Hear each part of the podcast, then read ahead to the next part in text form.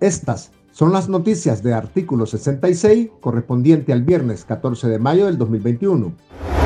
El Consejo Supremo Electoral publicó el reglamento de ética electoral en el diario oficial La Gaceta este viernes 14 de mayo, el cual sella la obligatoriedad de las leyes represivas impulsadas por el régimen de Daniel Ortega de cara a las elecciones nacionales previstas para el próximo 7 de noviembre. El reglamento tiene el objetivo de regular las actividades de las organizaciones políticas participantes en las elecciones, de conformidad con la Ley de Seguridad Soberana, la Ley de Regulación de Agentes Extranjeros conocida como Ley Putin y la Ley de Defensa de Derechos del Pueblo, también conocida como la ley de inhibiciones. La congresista estadounidense María Elvira Salazar urgió al Congreso de su país aprobar la ley Renacer para ejercer mayor presión al régimen de Daniel Ortega con el fin de garantizar elecciones libres, justas y transparentes el próximo 7 de noviembre e informó que hay intenciones de invitar a algunos aspirantes presidenciales nicaragüenses a una audiencia con el Subcomité de Relaciones Exteriores para las Américas y apoyar a un candidato único opositor. La funcionaria norteamericana señaló que Daniel Ortega y su esposa Rosario Murillo están activamente socavando el proceso electoral y persiguiendo a los candidatos de la oposición para robarse las elecciones en el próximo noviembre.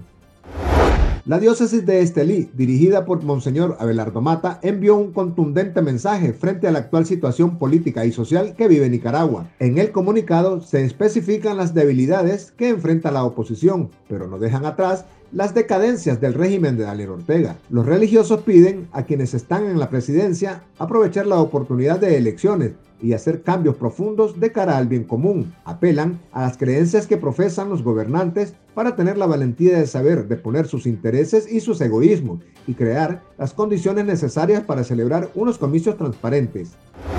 La red de incidencia de la Unión Europea para América Latina, Network, que aglutina a 40 organizaciones europeas de derechos humanos y desarrollo, emitió un comunicado donde muestra su preocupación por el retroceso del Estado de Derecho y el deterioro del orden democrático en algunos países de América Latina y destacan la difícil situación que enfrenta Nicaragua, agudizada desde el estallido social del 2018. El organismo menciona específicamente a Nicaragua por ser un país que arrastra una crisis sociopolítica y de derechos humanos. Asimismo, indicó que un proceso electoral puede permitir la transición hacia la salida de la crisis. Sin embargo, mostró preocupación por las reformas electorales que amenazan con repetir un fraude electoral en noviembre de este año, lo que negaría la posibilidad de una salida pacífica y democrática a la grave crisis que ya vive Nicaragua.